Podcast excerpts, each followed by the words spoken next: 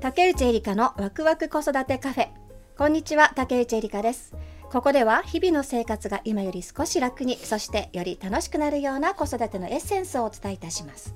さて本日も専門家をお招きしてお話を伺いたいと思います今回のゲストは絵本メンタリング協会 EQ 絵本講師インストラクターの小川明子さんですこんにちはこんにちは。よろしくお願いいたしまよろしくおす。願いします。えっ、と絵本講師になられた、はい。ですね。はいえっ、とどんな活動をしてるか教えてください。はい。えっと絵本メンタリング協会では、あの基本の講座というのは、うん。親向けに、うん。あの子供に絵本を読んであげたいうん。うんけれど、うん、うん悩みがある方ってうんうん。たくさんいると思うんですね。子供がちゃんと聞いてくれないとか、うんうん。どんな絵本を読んだらいいかわからない、うんうん。どういうふうに読んであげたらいいかわからない、うんそういった方に向けてこういうふうに絵本を読むといいよ、うん。IQ とうん EQ がアップするよっていうことをお話ししています、そういう講座をあの私も講師としてうん。お話しさせていただいています、ん。なんか子育てと絵本ってものすごい密着してますよね。うんうんだけどなんか情報ってすごいいっぱいあってどう読んだらいいとかね本当何感情移入した方がいいとかいや棒読みの方がいいとかね いろいろありますよね。ありますよね。えどうしよう。だからまず絵本ってそもそもいいんですか？絵本はとってもいいです。へなんかねなんとなく絵本はいいんだろううんな言われてるし。うん皆さん思ってらっしゃると思うんですけれど、あの絵本をお子さんに読んであげると、うん。その子の IQ うん。あの知能指数と言われる、うんうんうん。頭のあと地頭とか言ったりしますね、うんうん。頭がまあ良くなるよっていうことが一つあるのと、EQ っていうのは人間力と言われたりしますね。うん。ねはい。非認知能力ってねよく言われてるから。注目されてますよね。うんうんそうそうそう。あの人に共感できたりとか、うんうん。自分のこともちゃんと表現できたりとかっていう力、うんそういうのもアップさせることが絵本を使ってできるんですね。もう少し具体的に聞いていいですか、はい。そのまず IQ も上がるんですか、はい。知能、うん。はい。えっ、と IQ がうん。上がるっていうのは、うん。えっと車で例えますと、うんうん。エンジンの大きさが、うん。まあ、0歳から6歳までに決まるよというお話をしてるんですけれども、6歳までって脳の神経系統の8割とか9割がもうできてしまうっていううすごい時期なんですよね。その時にあの知識ひらがなが読めるとか、数字アルファベットが読めるようにこう、うんうんお勉強を教えるっていうよりも、その土台となる部分うんうん。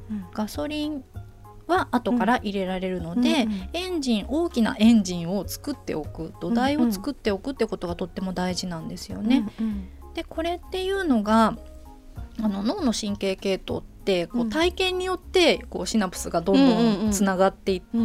繰り返しによって強化されていくっていう風になるんですけども、絵本って絵で絵と言葉で、本当に子供は体験するような感じで受け取ることができるんですよね。大人は左脳が優位なので、うん。まあ、どっちかっていうと絵本の中の話っていう風に読むんですけれども、うんう子供はもう絵本をそのまま体験してしまうんですね。絵本の中にいろんな物語がありますよね、あの喜怒哀楽も全部入っています。もう友達と喧嘩して腹が立った、うんうん。で悲しくなった、うんで仲直りしたらうん。嬉しい。で楽しい、うん。一緒に遊んですごく楽しくなった。っていうようなお話があったとして、もう喜怒哀楽入ってるじゃないですか、うんうんそれをお話として読むというよりも子供はもうその絵のイメージとうん言葉とで体験しているので、そうかなんかはいやっぱり子供にはいろんな体験させた方がいいとは言われるけど、うんうん限られてますよね 忙しいしねでも絵本を読むだけで同じ体験したことと同じような、まあ、刺激があるってことだ。そうなんですよね。ということはじゃあ勉強を教えるよりも絵本でその基礎を作っておくと後から勉強もいろんなものもいくらでも吸収できる吸と。収することができる、うん、勉強を教えるより楽ですよね。全然楽だと思います。ね自分ができなくてもね読んでるだけで。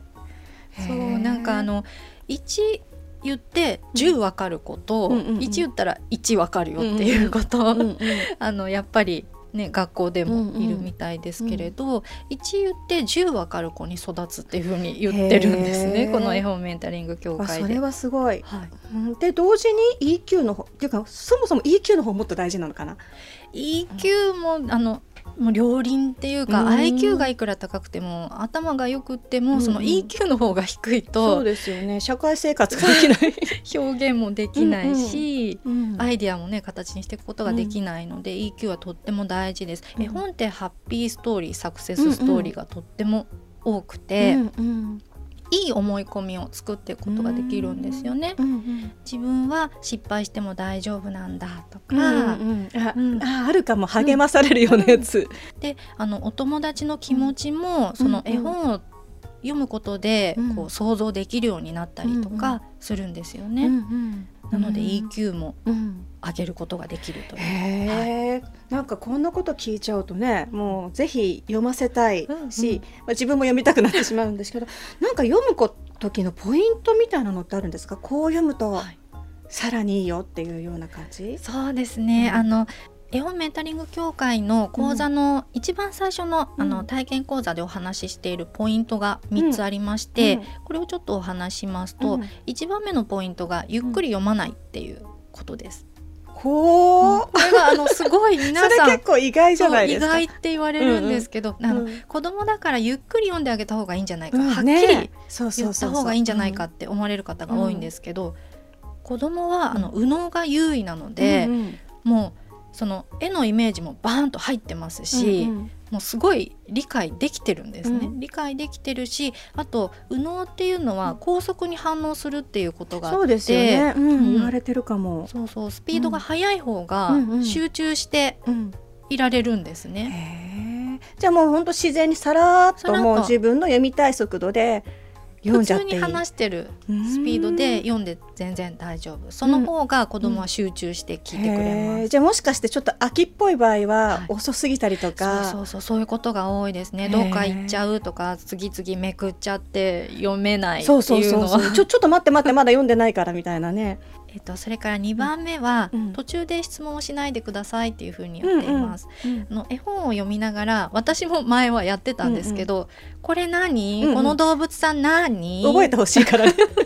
覚えてほしい。これいくつある？ちょっと数えてみてみたいなうんうに質問しちゃうと、子供はせっかくその絵本の世界観にどっぷり入って楽しんで、集中して楽しんでいるのに、うん。そこから出されちゃうっていうことになるので、うんうん。とてももったいないんですよね。うんうん。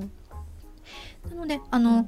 子供から「これ何?」とか、うん。どうしてこうなっちゃったの?」って質問されたらそれにはちゃんと受け止めて答えてあげてほしいんですけど、親がその絵本をお勉強の道具のようにして、うんうんうんうん。質問するのはあの子供が絵本をうん。好きじゃなくなっちゃったりとか、あそっか、うん。さっき IQ って言ったけれども、頭を良くしたいから質問しちゃダメなのね。勝手に集中することによって基礎ができてるからっていうことですね。これちょっと反省ですね。いろいろ質問したくなっちゃうからね。へえあと、えそれから3番目に絵本を読んだ後に、うん。集中して聞いててくれたことに対して褒めてあげてください、うん。認めてあげてくださいっていうことをお話ししています、うんよく聞いてたねとか、うんうん。ママはこの絵本一緒に読めて楽しかったよっていう風に認めてあげる、そういった言葉をかけてあげると、うん。子供はもう絵本が大好きになりますし達成感みたいな感じなのかな、うん。で自分のその自己肯定感うんうん。もその度にこうアップさせていくことができるので、うん。あのまあ、IQ の話で言いますと、うん。子どもの学力うとん。子どもの頃にあの絵本が好きとかその本が好きっていうのとってとってもリンクしてるんですけど、うん。本が好きな子って絶対やっぱまあ学力もそう上がってくんですよね。確かにね。そう絵本があの好きになります褒めてあげると。うん。なんかちょっと,、えー、とすごいシンプルな質問なんですけど、はい。どんな本が向いてるとかってあるんですか、もうそれは、うんあのまあ、絵本って本当にたくさんあるんですけど、うんうん。その子の好みとか、うん。その子が今読みたいものっていうのをやっぱり観察して、うんうん。一緒に選ぶとかその子が選ぶものを読んであげるっていうのはとっても大事にしてあげたいなというふうに思います。子供って同じ本を何回も何回もねもうそれもす読んごいで大事なこと、うん、その子が読みたいと思ってるものをなるべくこう読んであげる大事にしてあげるっていうことと、まあ、それに加えて、うんうん。やっぱりあのとてもいいと言われてる絵本、うんうん。名作みたいな、ね、名作と言われれてる絵本だったりとか、あの図書館でも司書さんが勧めてくれる絵本とかもあったりするので。であのお母さんがね気になってる絵本とかそういったものを、まあ、だんだん加えて、うんこれはママが読みたいからちょっと一緒に読まないっていう感じで、広げていってあげる。か。なんかやっぱりこれを読むとなんか良さそうとかではダメなのね、か それも感性であこれは色が綺麗だなでもいいし。そうですね。そうか。クマさんが出てるからでもいいし好きなものを読んであげるってことですね。はい、ただあの何歳だからこの絵本とか、うんうん。そういうのはあのこだわらなくてうん。いいと思いいんだいます。だからもはい。う言葉が分かんなくても、文章がいっぱいあっても読んであげてもいいってことですね。そうですね。その子が気になっていれば、うん。じゃあ最後に今日はいお話を聞いて、よし私も絵本を読んであげようとか思った時に一言なんかアドバイス、えーこういう、まあ、こここうするといいですよってねいうのがあったら教えてください。はい。えー、と絵本はうん。読み手にも効果があるってことが、うん。あのそういうデータもあるんですね。うんうんママ自身のストレスが減って、うん。癒される、うん。そういう効果がとてもあります。うん。なのであのママも楽しんで絵本を読んでであのその親子の絆とかね、信頼関係というものを築いていけるとても幸せな時間になりますので、うん楽しんでほしいなと思います。うん、それはすごい気持ちが楽になりますね。じゃあぜひね楽しみながら読んでいただきたいと思います。さあいかがでしたでしょうか？本日のゲストは絵本メンタリング協会 EQ 絵本講師インストラクターの小川明子さんでしたありがとうございましたありがとうございました。竹内エリカのワクワク子育てカフェ。ここまでのお相手は竹内エリカでした。また次回お会いしましょう。